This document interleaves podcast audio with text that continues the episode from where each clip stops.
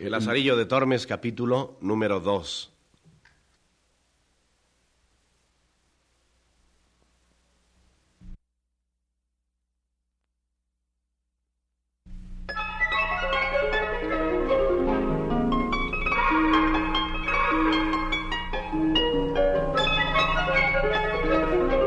La vida de Lazarillo de Tormes.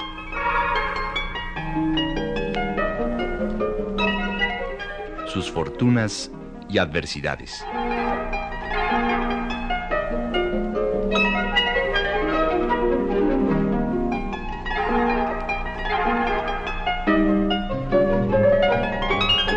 Radio Educación tiene el gusto de invitarles a escuchar la adaptación radiofónica de este clásico de la literatura universal.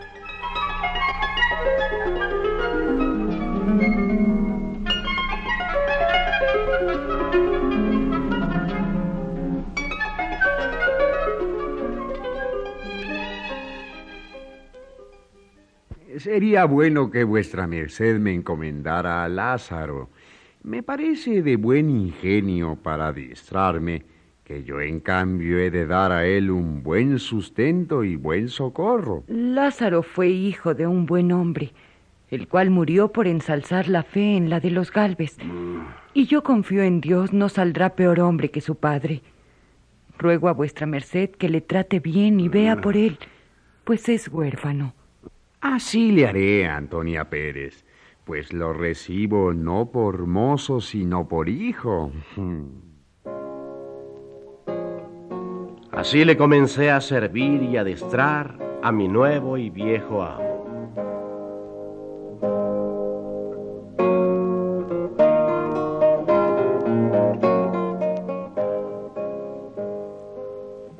Como estuvimos en Salamanca algunos días, pareciéndole a mi amo que no era la ganancia a su contento, determinó irse de allí.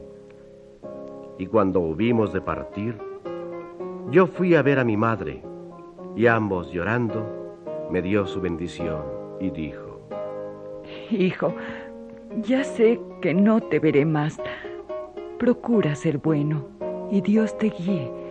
Criado te he y con buen amo te he puesto. Válete por ti. Y así me fui para mi amo, que esperándome estaba.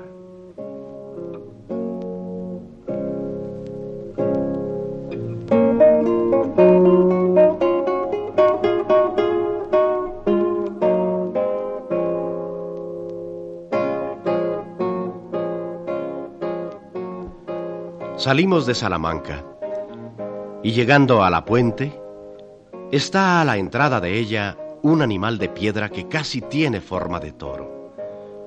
Y el ciego mandóme que llegase cerca del animal. Y allí puesto me dijo, Lázaro, llega el oído a este toro y oirás gran ruido dentro de él. Yo simplemente llegué creyendo ser así.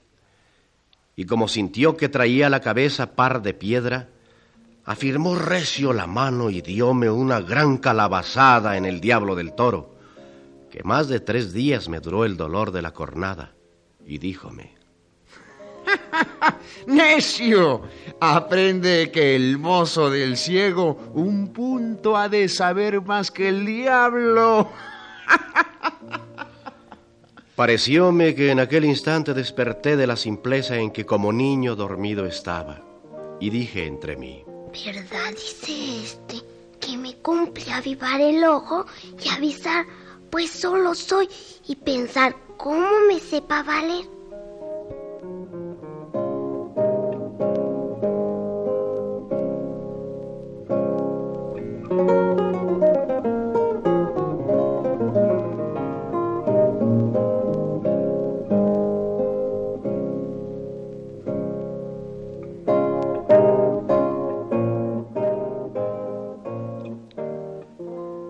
Comenzamos nuestro camino y en muy pocos días me mostró Jerigonza y como me viese de buen ingenio, holgábase mucho y decía,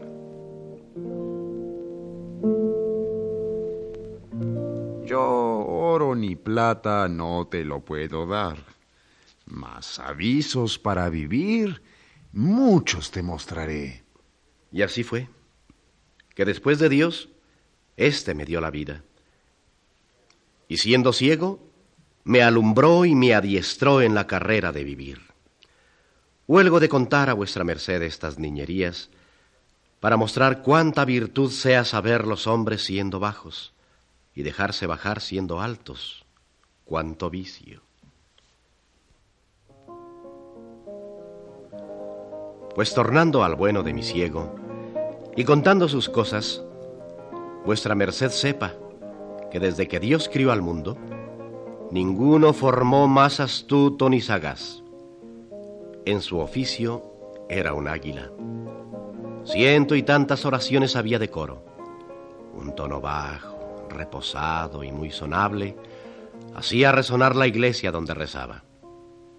Un rostro humilde y devoto que con muy buen continente ponía cuando rezaba, sin hacer gestos ni visajes con boca ni ojos, como otros suelen hacer. Allende de esto, tenía otras mil formas y maneras para sacar el dinero. Decía saber oraciones para muchos y diversos efectos. Para mujeres que no parían, para las que estaban de parto, para las que eran mal casadas, que sus maridos las quisiesen bien. Echaba pronósticos a las preñadas si traía hijo o hija. Pues en caso de medicina decía, Galeno no supo la mitad que él para muelas, desmayos, males de madre. Finalmente, nadie le decía padecer alguna pasión que luego no le decía. Haced esto, haréis esto otro, cosed tal hierba, tomad tal raíz. Con esto andábase todo el mundo tras él, especialmente las mujeres, que cuando les decía creían. De estas sacaba él grandes provechos con las artes que digo, y ganaba más en un mes que cien ciegos en un año. Mas también quiero que sepa vuestra merced que con todo lo que adquiría y tenía, jamás tan avariento ni mezquino hombre no vi. Tanto que me mataba a mí de hambre y no me remediaba lo necesario. Digo verdad, si con mi sutileza y buenas mañas no me supiera remediar, muchas veces me finara de hambre. Mas con todo su saber y aviso, le contaminaba de tal suerte que siempre las más veces me cabía lo más y mejor. Para esto le hacía burlas endiabladas, de las cuales contaré algunas, aunque no todas, a mi salvo.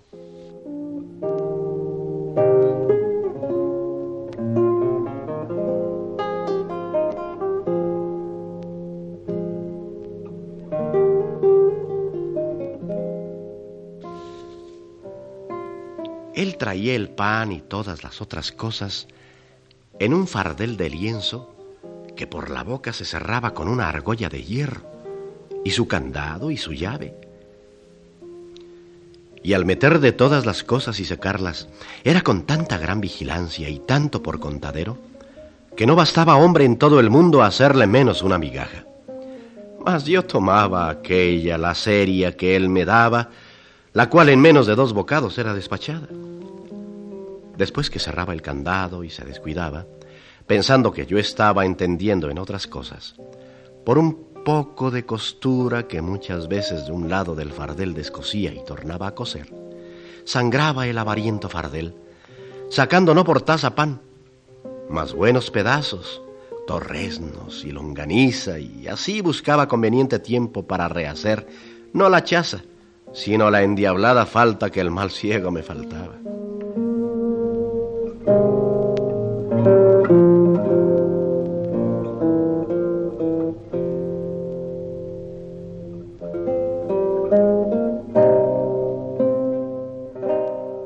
Todo lo que podía sisar y hurtar traía en medias blancas, y cuando le mandaban rezar y le daban blancas, como él carecía de vista, no había el que se la daba amagado con ella, cuando yo la tenía lanzada en la boca y la media aparejada, que por presto que él echaba la mano, ya iba de mi cambio aniquilada en la mitad del justo precio.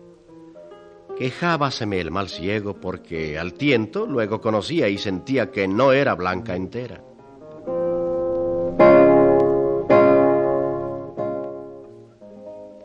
¿Qué diablo es esto? Que después que conmigo estás no me dan sino medias blancas. Y de antes una blanca y un maravedí hartas veces me pagaban. En ti debe estar esta desdicha.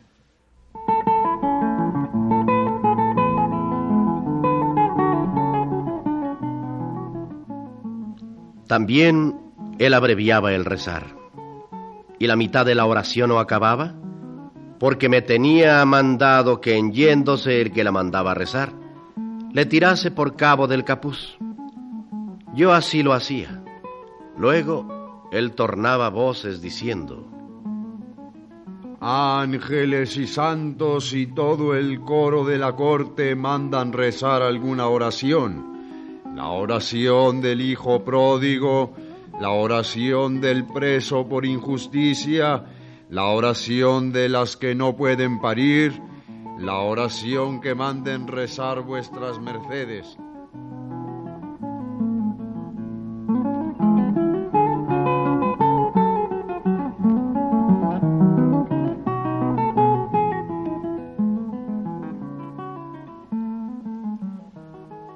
Usaba poner un jarrillo de vino cuando comíamos. Y yo muy de presto le hacía y daba un par de besillos callados y tornábale a su lugar. Mas duróme poco, que en los tragos conocía la falta, y por reservar su vino a salvo, nunca después desparramaba el jarro. Antes lo tenía por el asa asido.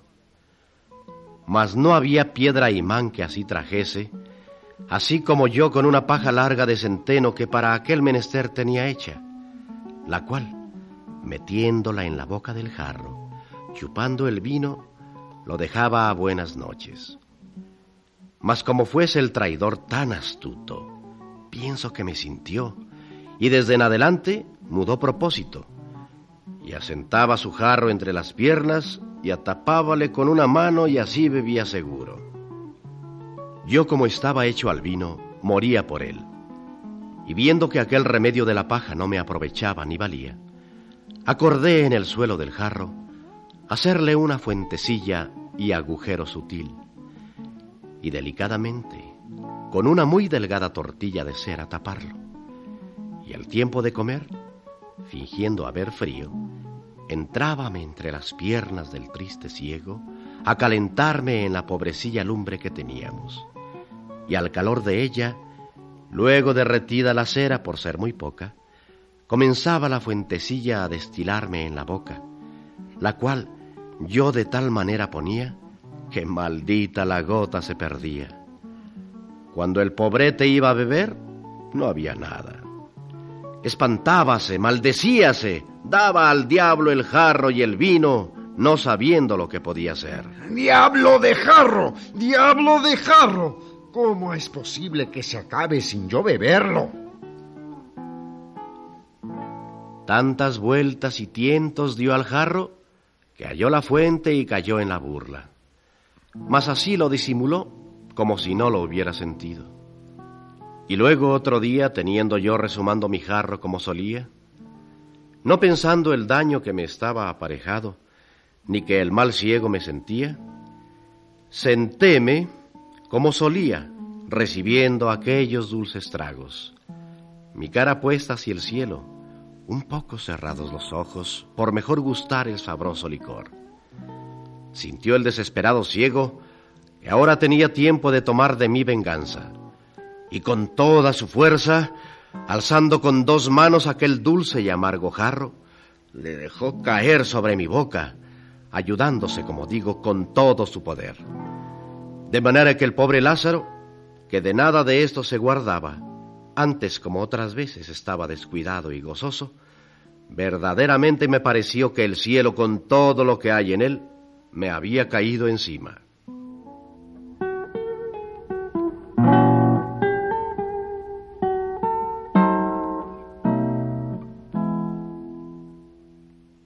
Fue tal el golpecillo que me desatinó y sacó de sentido y el jarrazo tan grande que los pedazos de él se me metieron por la cara, rompiéndomela por muchas partes, y me quebró los dientes, sin los cuales hasta hoy día me quedé.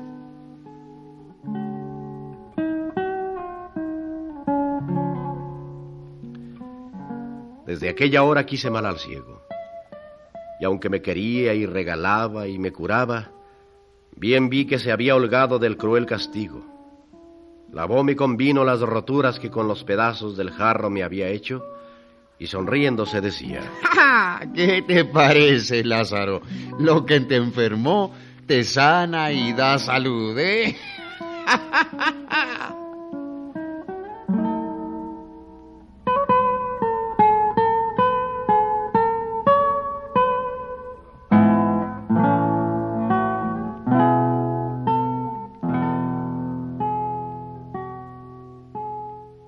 ya que estuve medio bueno de mi negra trepa y cardenales, considerando que a pocos golpes tales el cruel ciego ahorraría de mí, quise yo ahorrar de él. Mas no lo hice tan presto por hacerlo más a mi salvo y provecho. Aunque yo quisiera asentar mi corazón y perdonarle el jarrazo, no daba lugar el mal tratamiento que el mal ciego desde allí en adelante me hacía, que sin causa ni razón me hería dándome coscorrones y regañándome. Y si alguno le decía por qué me trataba tan mal, luego contaba el cuento del jarro.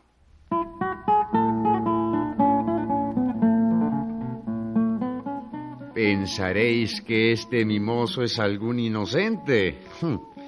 Pues oíd si el demonio ensayara otra tal hazaña.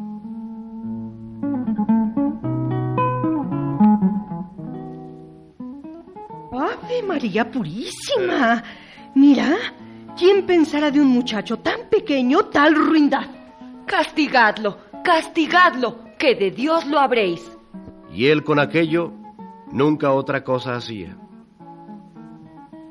Y en esto yo siempre le llevaba por los peores caminos y adrede, por le hacer mal daño. Si había piedras, por ellas. Si lodo, por lo más alto. Que aunque yo no iba por lo más enjuto, holgábame a mí de quebrar un ojo por quebrar dos al que ninguno tenía. Con esto siempre con el cabo alto del tiento me atentaba el colodrillo, el cual siempre traía lleno de tolondrones y pelado de sus manos. Y aunque yo juraba no lo hacer con malicia, sino por no hallar mejor camino, no me aprovechaba ni me creía más.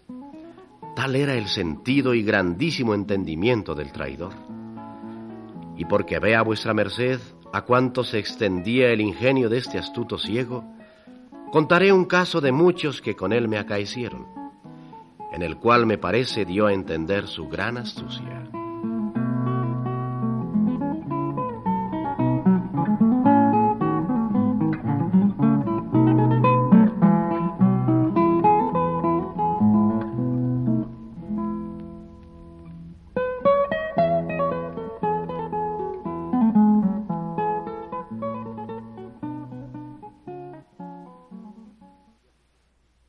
Y así, el ciego resulta ser, a fin de cuentas, un mezquino. Lazarillo ha despertado bruscamente de esa inocencia en que, como niño, se hallaba dormido. El maltrato y la ruindad del ciego lo obligarán, en lo sucesivo, a desarrollar su malicia.